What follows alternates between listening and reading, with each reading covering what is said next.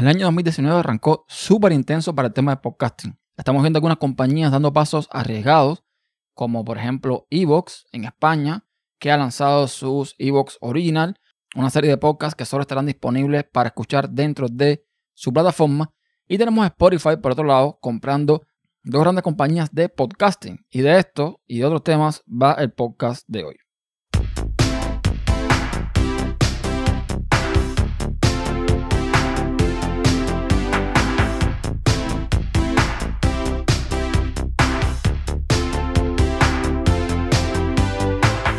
Hola a todos, soy Ernesto Acosta y doy la bienvenida a Podcast Inside, un podcast de tecnología en la red tupodcast.com.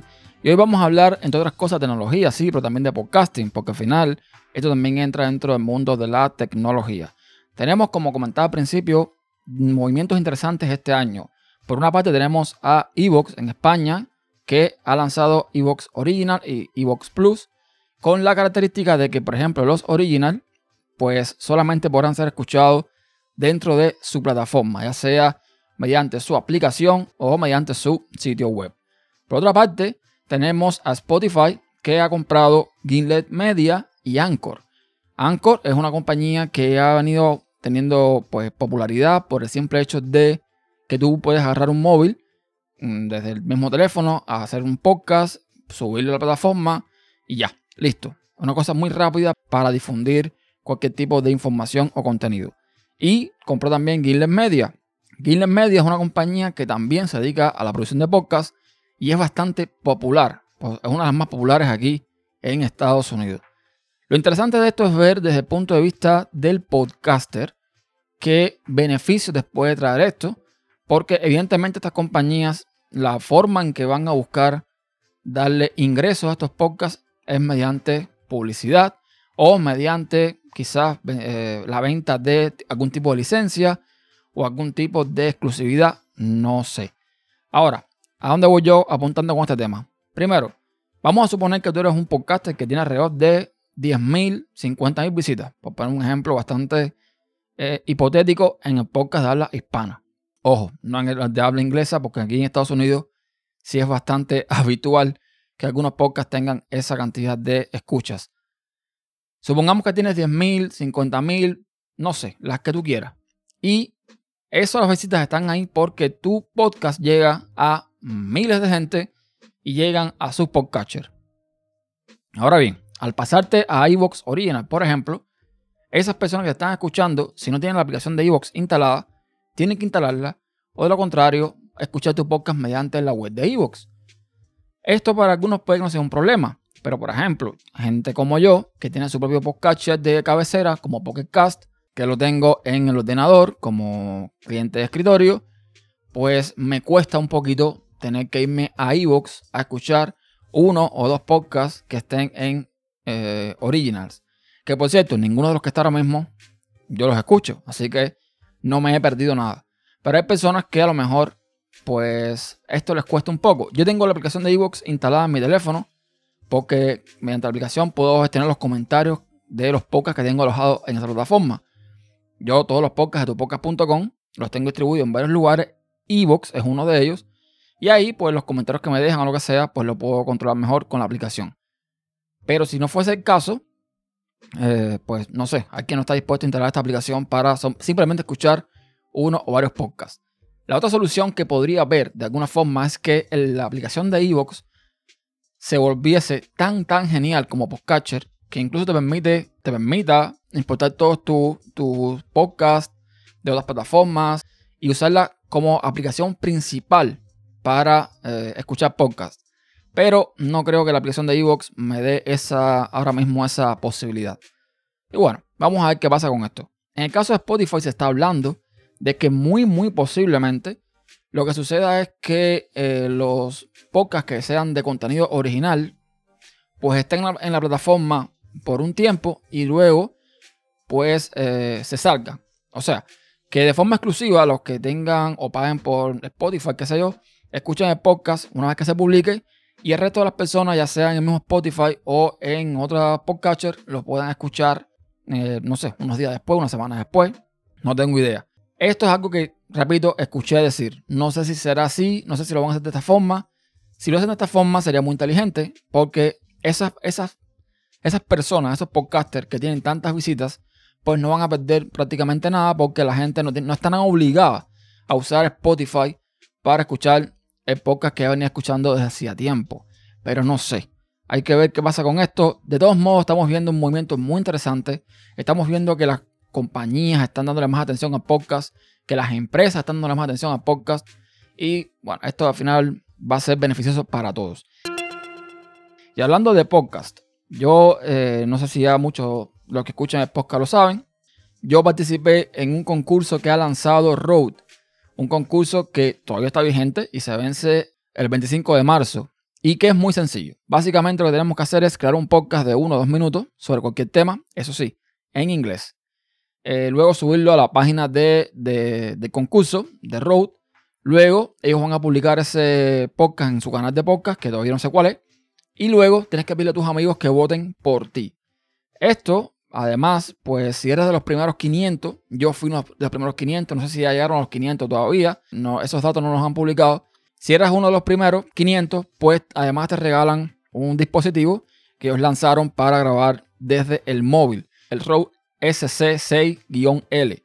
Este dispositivo lo que tiene es dos entradas de micrófonos lavalier y además una salida de auriculares para monitorear lo que estés grabando. Lo cual está súper genial porque es gratis. No sé ahora mismo el precio, eso cuánto es ahora mismo en, en Rode, tendría que buscar. Pero para las primeras 500 personas, ellos están dando de regalo. Así que si al final no gano nada, pues ya por lo menos sé que eso me lo, me lo harán llegar a algún momento u otro. Habrán tres premios, evidentemente, para esta, este concurso. Y son premios valorados en 150 mil dólares. Ojo el dato. Y vamos a ver el primer premio que tiene. Primero tiene un Rodecaster Pro. Ya sabemos, Rodecaster Pro es esta mesa, este mini estudio de podcast que lanzó Rode que todo el mundo lo quiere por razones obvias. Pues bien, ellos van a regalar este Rodecaster Pro al primer lugar, más cuatro micrófonos PodMic. El PodMic es el nuevo micrófono que salió ahora de la fábrica de Rode. Todavía no ha llegado a muchos lugares. Está, parece que esta tarde, pero llegará. Es como un Procaster, como el que tengo yo, pero más pequeño, mm, reducido, está muy chulo. Y bueno, para primer premio van a haber cuatro de estos micrófonos. La Rodecaster Pro tiene soporte para cuatro micrófonos también. Por eso que son los cuatro. Luego te van a regalar también los cuatro brazos para el micrófono, para poner el micrófono. Te van a dar cuatro cables XLR. Te van a dar el kit este que están regalando a los 500 primeros. También te lo van a regalar. Te van a regalar un, digamos que un diseño, o sea, un cover de artístico de Rode, para, de podcast para Rode.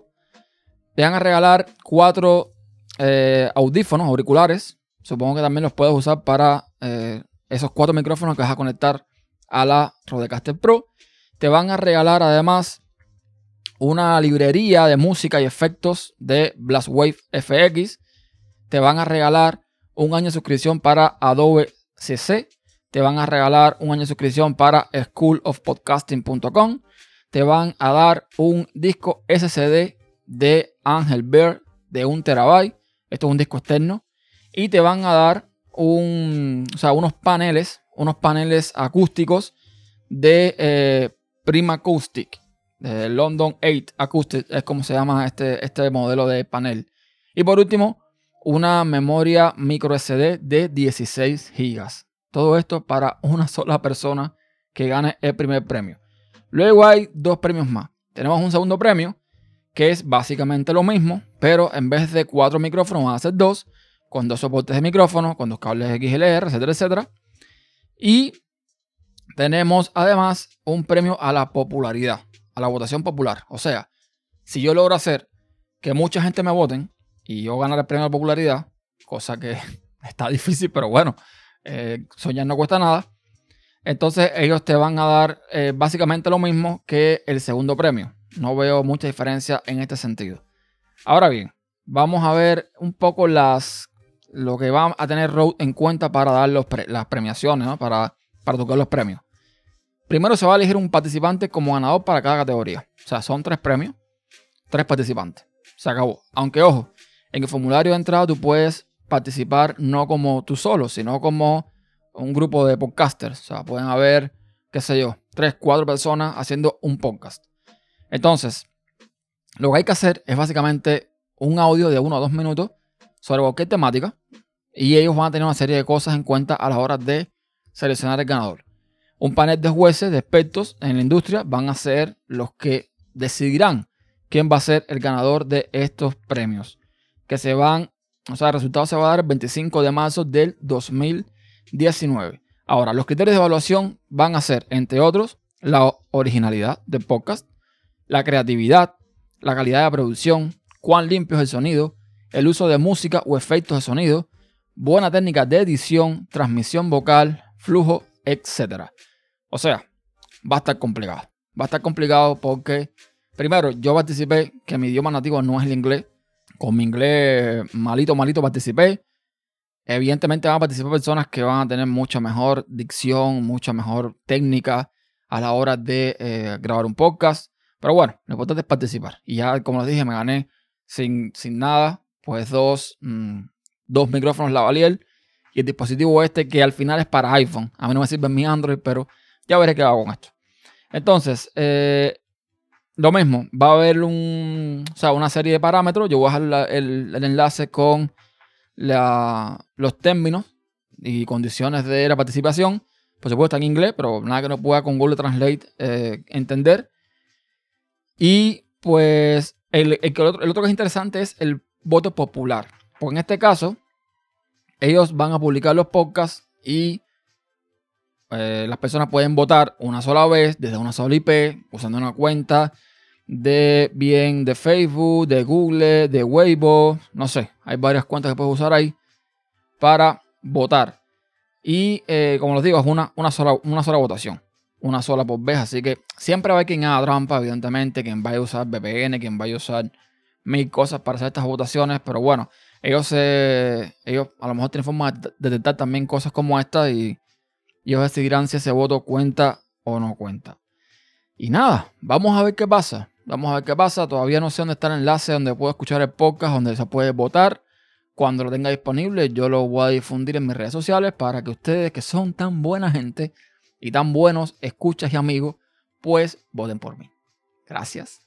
Yo nunca pido nada, yo no pido estrellas en iTunes, yo no pido nada, pero esta vez sí voy a pedir que por favor que se registren con su cuenta de Google, con la de Facebook, con lo que sea, o se logueen, perdón, y voten. Voten por, por el podcast para ver si puedo al menos ganar uno de estos tres premios. Cualquiera de los tres me funciona, me sirve cualquiera de los tres. Es más, incluso, si yo ganara uno de estos premios, hay cosas ahí que yo no voy a usar. Porque, por ejemplo, Adobe SC, el año de suscripción, yo no puedo usar eso porque yo no uso Windows, así que no voy a usar Adobe SC.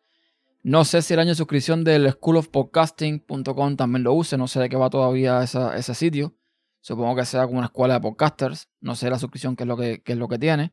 En fin, o sea, suponiendo, por ejemplo, ganar el primer premio, cosa que no va a pasar, pero bueno, que son cuatro audífonos, podría sortear entre, entre, entre mis seguidores hasta dos audífonos, dos micrófonos. O sea, podría sortear sortear varias de las cosas que están en el premio y que evidentemente yo no voy a usar.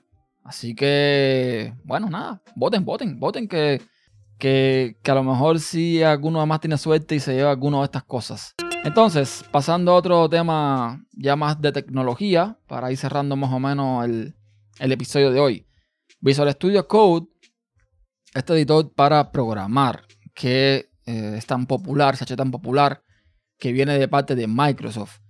Una de las cosas buenas que Microsoft está haciendo, yo lo uso en lo particular para hacer mis pequeños trabajos de front. Es una excelente, excelente herramienta.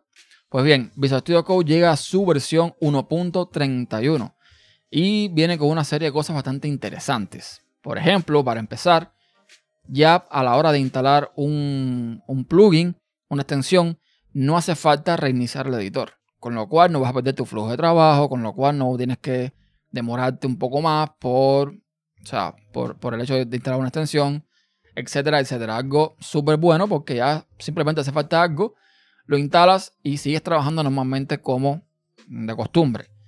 Otra cosa que trae es, y es muy interesante también, es pues eh, la capacidad de hacer screencast. O sea, tú puedes ahora compartir grabaciones de pantalla o hacer demostraciones de algunas funciones dentro de eh, Visual Studio Code. y compartirlo. Esto también está muy bien, sobre todo si tú trabajas con, no sé, con un equipo de personas y tienes algún problema y quieres recrear el problema y en vez de estar explicando, pues se lo enseñas y ya está. Algo que podemos hacer evidentemente con cualquier herramienta de captura de pantalla o, para hacer videos de pantalla, pero eh, que esté en la aplicación, pues también es algo pues de agradecer, ¿no? Tiene otras funcionalidades también, otras nuevas cosas, como por ejemplo el número de líneas oculto en modo Zen. Los usuarios de Linux pueden usar la navegación de teclado en los menús personalizados. Puedes buscar en el lector de todas las referencias, puedes hacer selección semántica para HTML, CSS y JSON, soporte de reflujo de texto terminal, soporte para TypeScript 3.3.1, soporte de proxy de red para extensiones, en fin, un montón de novedades de este editor que cada vez se está haciendo más, más, más, más popular. Y nada, eso es todo por hoy. Un podcast bastante corto, creo yo. Ya saben dónde contactarme. Toda la información de contacto la tienen en tupodcast.com barra contacto. Y ya los tendrán informados con el tema del el premio de Road y la lugar donde pueden votar. Y bueno, si puedes y tienes inglés, participa. Que a lo mejor también tú te lo puedes ganar. Así que nada, nos escuchamos la próxima. Chao.